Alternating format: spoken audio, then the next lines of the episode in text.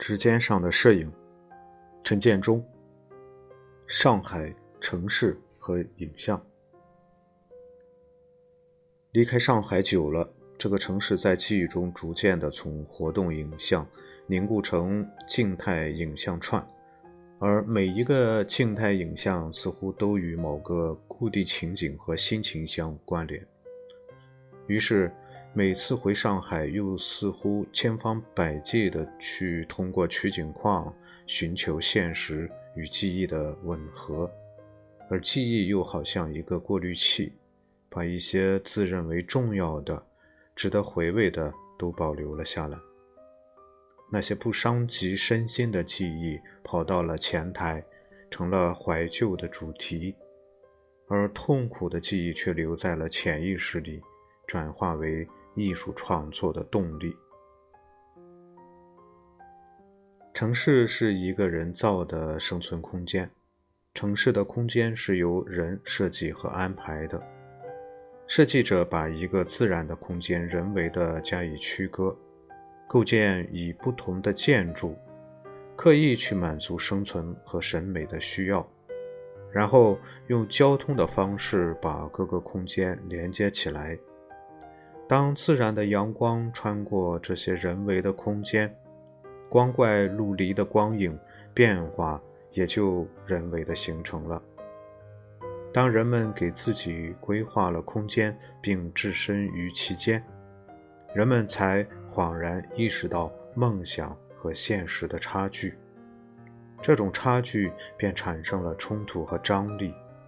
于是，我们不断地去改变这空间。以图完善我们生活期间的环境，但同时，环境的改变又产生了新的张力和冲突，于是旧的不断在消失，新的不断在增加。我们的记忆似乎已经达到了饱和，唯一能够消解这种饱和的方法，就是把记忆记录下来，表现出来。于是。我们就用相机去记录正在消失的一切，同时，也用相机去表现我们意念中应该存在的那个城市，用影像去疏解城市空间和生活所产生的张力。自从摄影术发明至今，其记录现实与变化的功能似乎注定了摄影写实的特性。摄影术的普及使摄影影像渗入到我们的日常生活。摄影的影像在我们生活环境中大量的泛滥成灾，我们似乎担心遗漏掉每一个生活片段，又渴望展示我们所想象的真实。于是，我们就不断的按动快门，不断的印刷，不断的展示。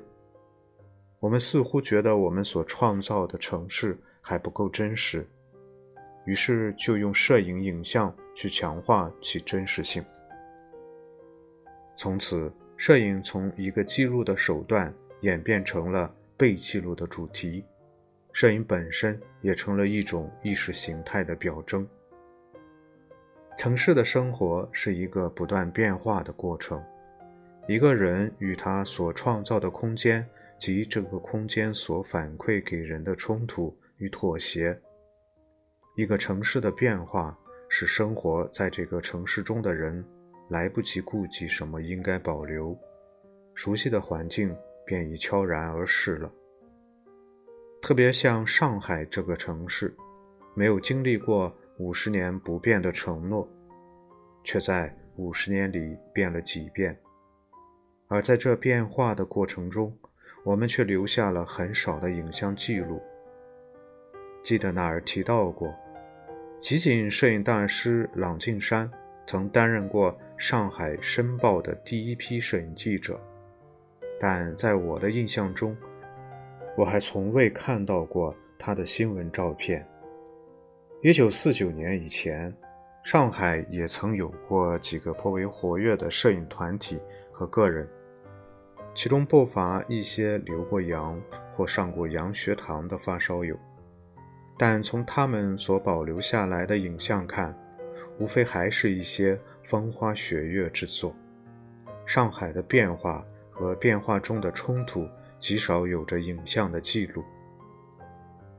在一九八零年代中，上海曾有过一个很特别的摄影团体——北河盟。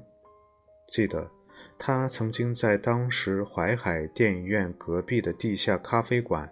展出了他的会员作品，他没有以这个城市的小资情调来命名，却选了一个极为北方的意念来作为宣言。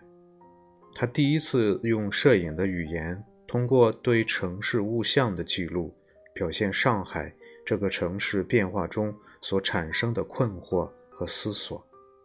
这一摄影文化现象应该出现得更早，影响更大。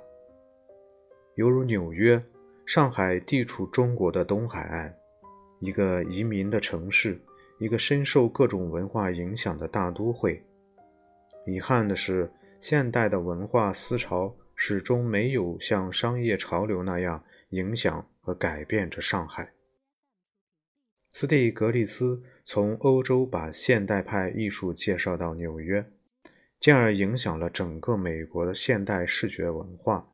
而上海的视觉文化却始终没有被外来的或本土的人物或思潮变化所影响。上海应该孕育一种现代的视觉文化。记得1980年代在祥生旧货店看到一个老妇，他拿着一架上世纪20年代产的柯达相机。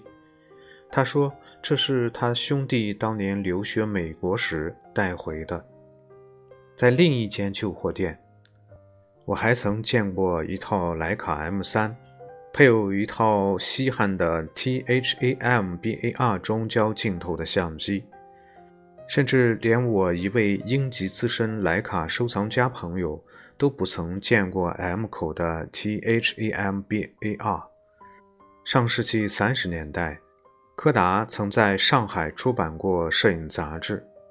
上海应该说在硬件和软件上都曾有过足够的条件，成为中国现代视觉文化的先锋。上海这个城市在近代社会的发展中，有着世界上任何一个都市都不曾经历过的巨变。我们失去过太多用我们的视觉语言去体验和表现。我们周围正在消失和诞生的一切的机会，我们不能再坐视上海这个城市的影像博中只有那一些美轮美奂的明信片了。城市和摄影都是视觉和功能上对空间和时间的解构与重组。上海曾经被不同的文化分割和重组。但上海的视觉文化却始终没有被不同的文化思潮影响和重组过。上海的视觉文化的演进似乎远远落后于这个城市的外观和都市化的演变。当这个城市从一个区域扩展到了多个区域，从一个后殖民城市跨越到了后现代都市，视觉上我们还能等待和忽视吗？